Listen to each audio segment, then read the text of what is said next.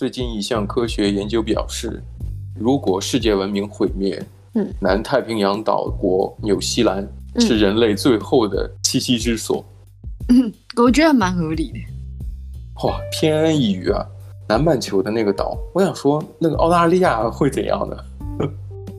有啊，它呃上面有排行榜啊。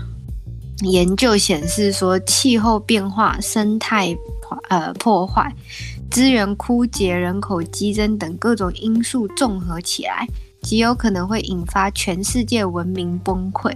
那这种局面很可能在未来数十年之间就出现。据说啦，就是气气候变化可能会是文明崩溃情况最严重，就是速度恶化速度最快的一个。我觉得我能理解这个。表达，因为像是，呃，全球疫情啊，再加上这这种，尤其今年这种气候灾害会特别多，嗯、德国发大水啊，洪涝啊，包括美国德州的那个极寒天气。嗯嗯嗯嗯。虽然未来气候是不是变暖，我不知道，但是气气候有很明显的变化，这是真的。然后再加上。疫情导致人们的这个出行大大缩短，也就是一个社会环境所导致的那种灾害也是有的。对啊，因为像你说的自然灾害的话，之前 LA 那边不是也是有一个森林大火，然后澳洲那那一年也森林大火。我觉得现在的呃气候应该就是两极变化很大吧，就是很冷，然后就超冷，然后很很热就超热，很干这样子。嗯、对，极端呢、啊。看到那个照片，就是加州森林大火，那天是红的，啊、嗯，很像那种日，世界末日。对，你说世界末日，我觉得很像那个日本动漫的那种血色之夜，就感觉像是这个火影忍者里边，就是宇智波要被屠村的那个 惨惨剧发生那个夜晚。嗯嗯，通常对啊，很像之前那个澳洲森林大火的时候，也有一阵子也都是我那时候去海边。然后看那个呃岛的另外一边，居然就红红的一片，你知道吗？哎，就那边有在烧这样子。你说的这个，我就想起来，其实那段时间澳洲森林大火的时候，我也是彻夜难眠。有时候看天空，它的确是黑不下来。对，因为澳洲没有什么山嘛，所以其实你就看得到，就是呃一些远方的东西。嗯哼，是啊。尤其是烧的那么旺盛的时候，其实真的看得很清楚。所以你刚才你提到的这个英国大学全球可持续研究所，它的研究呢，那其实有从二十个候选国家里边选出五个最有机会能够在末日浩劫中幸存下来的这些文明国家。嗯、那刚才我们讲的就是纽西兰排名第一，嗯、其次第二名冰岛。哦，终于看到了澳大利亚。对，刚才我在想说，哎，怎么没有澳大利亚？第三名是澳大利亚，嗯、第四名爱尔兰和英国，嗯，嗯第五呃就是第四名和第五名就是爱尔兰和英国，因为他们分现在分开了啊。然后那个美国排名是第六。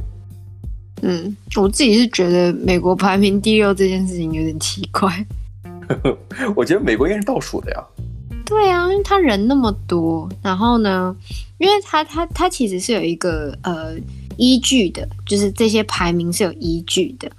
嗯，那呃，他说这几个地方呢，就是被筛选出来的都是岛屿，这五个地方都是岛屿，然后是岛屿。前五个是美国不是？美国不是。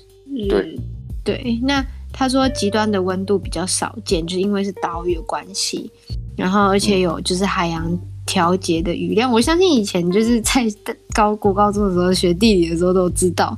对，对，对，就是海洋调一些雨量或什么的，还有一些那个岛上的温度变化，嗯、都是因为海风啊、陆风所影响的。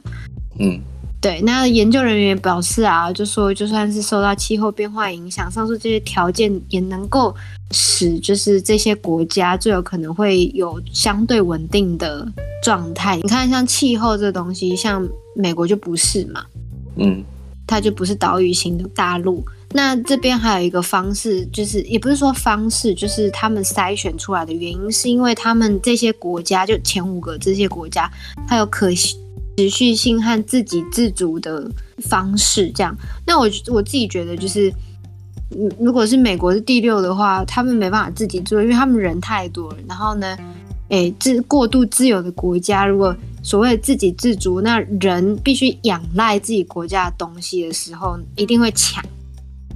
啊、呃，那那好，你既然提到自给自足，因为你你既然搞不明白为什么美国会在榜上，那我们可以看看前五名比他做的比较好那几个国家，他、嗯、是怎么实现呃自给自足的。对，那你像纽西兰排名第一，因为它自然条条件比较优越，嗯、你像具有地热呀、水力发电等这个资源，嗯、所以从资源上来讲是自给自足的。没错，同同时呢，你别看它是个岛国，因为它的人口和面积比比例实在差别差别比较悬殊。然后像就是人均的耕地面积，也就是农业用途的土地会特别多。对对对，真的。那你像英国呢？英国呃虽然土地还算肥沃，但也有部分农业生产，呃，但是因为这种人口啊更稠密啊，农农农业土地不是那么足。所以，一旦发生全球灾害的话，就相比于纽西兰，可能比较难以自给自足，在农业生产上来讲，确实是他们大部分都是就是工地比较多嘛，工厂。对，因为你想，可能一方面是资源，像发电啊，还有一个就是可食用的农业生产资源，就是呃耕地，就就以以耕地为主啊，是不是来决定的？那我我刚才我也讲，我我说美国 虽然可能像是那种科技大国、军事强国，但是在我看来，它就是看从数据上来看，它的农农业也是非常强的。对，确实是，就是他们很多东西都是出口的嘛。嗯。可是我自己真的认为说，如果美国真的到一个快要濒临 濒临危机的时候，那个他们人太多，然后太过度自由。所以会导致一些就是人跟人之间的一些没办法互相合作的，哦、对人道灾难。对，而且他们的那个贫富差距太大。嗯嗯，贫富差距。对，我觉得贫富差距也会是一个很重要的关键。如果、嗯、因为他们的那个社会形态就是一个金字塔。最最高上面的人，就是在金字塔尖端的人，就是代表他们很有钱嘛。那其实大部分的人，就是中后面的人，其实是多于尖端的人。那你想象一下，大家都要生存的时候，嗯，我觉得不用往远了说了。你像 BLM 那个 Black Lives Matter，就是黑命贵运动，导致那些人上街去抢东西，就在那种社会失序的这个状况下，他们就已经不能控制了。再加上美国是持枪合法的国度，呃，有些州了持枪合法，你就很难保证在那个情况下，人和人之间不会产生这种矛盾冲突，从而导致这种人道主义的这种灾害。对啊，你看，相对来讲，纽西兰那么多羊，是不是？没有，我真的没有，就是 人羊比人多，我没有歧视的意味。可是，呃，民族性，说真的。澳洲人或者是诶纽西兰人是真的比较淳朴一些。嗯，其实你提到淳朴啊，这个研究研究负责人他也提到了一个重要关键点，就是呃衡量这个国家是否会在这个这个大灾大难之中幸存下来，还有一个重要原因就是地理的隔离程度。哦，嗯。我觉得隔离程度，我觉得南半球的这些国家都不用细讲了，我觉得大家都很能理解。对对对，没错。我记得前段时间好像在那个纽西兰，嗯、呃，爆发了一个病例嘛，就是新冠病例。嗯，对啊。他们的总理，嗯就直接就封城了，进入紧张的封城状态。对，可是我记得前几天我看，已经就变成八十六个人。嗯，对啊，就就你看一个人。真的就是像老鼠生小孩一样哎、欸，有一个增长，对啊，好可怕，就是符合数这个数理统计的，对啊，我澳洲现在那个雪梨这边一千多，我这每天都一千多，一千 一千二一千二的，今天一千二。其实我在想，这可能也只是检测之后得到结果，那些没有检测的还在呃街上流窜的，你也不清楚是不是？这个地方太大了。嗯对啊，然后人就很自由。我记我记得看前几天，就是你知道有有些人要跨边境，嗯，然后被逮捕，就三个人。逮捕？你对啊，被逮捕哎，就是强制想要离开，嗯，就是雪梨这边这样。澳洲人能做，澳洲人能做上来这个事情。那 就代表他们真的有多想要去做，就是想要离开这边这样。嗯，像像我也是个这个例子呀，我是想要离开，但是呢，我的交通方式不允许我有其他的非分之想。我从我从飞机上下来之后，警察要等着我呢，是不是？很可怕啊！我的天哪！是真的，真的是这样子。你下飞机之后，就会有一个通道是封的死死的，你哪也去不了。你你沿着通道走，你就会看到警察。哦，太可怕了！警察在等着你。你像我记得当时坐飞机的时候，这呃一百多个座位的飞机，我们一趟飞机就二十个人。嗯嗯嗯，就二十个人。然后就挨个去一个一批一批的去去去就有工作人员，那个工作人员肯定是志愿者了哈，就是在那做那个卫生统计的，就你从哪里来，嗯、你自己登记一下，检查这个你的通关文牒。哦，对啊，就是现在都要登记啊。对，就所谓的 exemption，就卫生豁免。嗯，你如果有这个卫生豁免的话，你可以出入自由。可是当时我正好面临的这个卫生豁免。被就是有一个新的文件取代了这个豁免，导致了我没有，所以呢，哎，不好意思，那我就要判十四天的有期徒刑。对，十四天有期徒刑。我觉得，我觉得算好了，至少你住处不用钱。可是这十四天是在这个强制的这种卫生隔离条件的这个宾馆去住，然后你不能与人接触，在自己的房间里边，然后你同时呢，你连倒垃圾都不行。你的垃圾都只能倒啊，对，帮我倒，就是我把那个，他会给我一个很大垃圾袋，把垃圾放里边，然后放在门口等着。而且前提是我必须得做过第一次检测之后成为阴性，我才可以有这资格。哦，嗯嗯，你才可以进去这样。对，当然也没有费很多时间，因为我刚下飞机就会做第一次的核酸检测。嗯嗯嗯。然后做完之后呢，就就八个小时，我记得八个小时就就回来消息了。然后说阴性的，这样我就哎好，我可以倒垃圾了哈，我可以把那个垃圾放在门口了。嗯嗯嗯。不过你像十四天呃隔离，然后做了将近四次检测，然后也有一次是那个可以拒绝的，因为三次是板上钉钉的，你是不能拒绝的。还有一次就是你可以选择不做，但是我想说你来都来了，是不是？正好你十四天你什么人都接触不了。嗯。你好不容易来两个人，这个。嗯防疫站的人是不是？你就得对吧？你投我一下吧，跟你接触一下，跟我接触一下，是不是啊？就很难得去，很难去拒绝别人。所以你刚才讲的这个澳洲人去跨境啊，然后被就是 强制隔离逃离的逃离啊。所以我在想，就是那种隔离程度，刚才提到的，像这些岛国，我觉得岛国的它有些先决条件，它属于地理位置上来讲，就是区分于跟其他国家大陆国家的那种接壤。对，你只能通过飞机、轮船这种方式，就比较使用程度比较少了。有些国境线可能就有人走过去就就到了。对啊，像欧洲，你看他们他们在报道里面完全都没有提到欧洲国家。嗯，欧洲国家，但是他有提英国、爱尔兰。他们不是欧洲国家，而且他们是岛国啊。我刚刚说，对，我刚刚说他们脱欧了嘛？英国脱欧了。对啊。可是英国人好像不太想要这件事情。是啊，这没办法，因为这个就是另外一层这个政治问题了啊，这个就不在这讨论。所以我在想，嗯，嗯，如果世界文明崩坏了，那至少从选择上来讲，二十个候选国家里边至少还有五个国家，六个吧，那美国算第六个，是不是？有五五到六个国家是可以，呃，就是供人去考虑的。没错。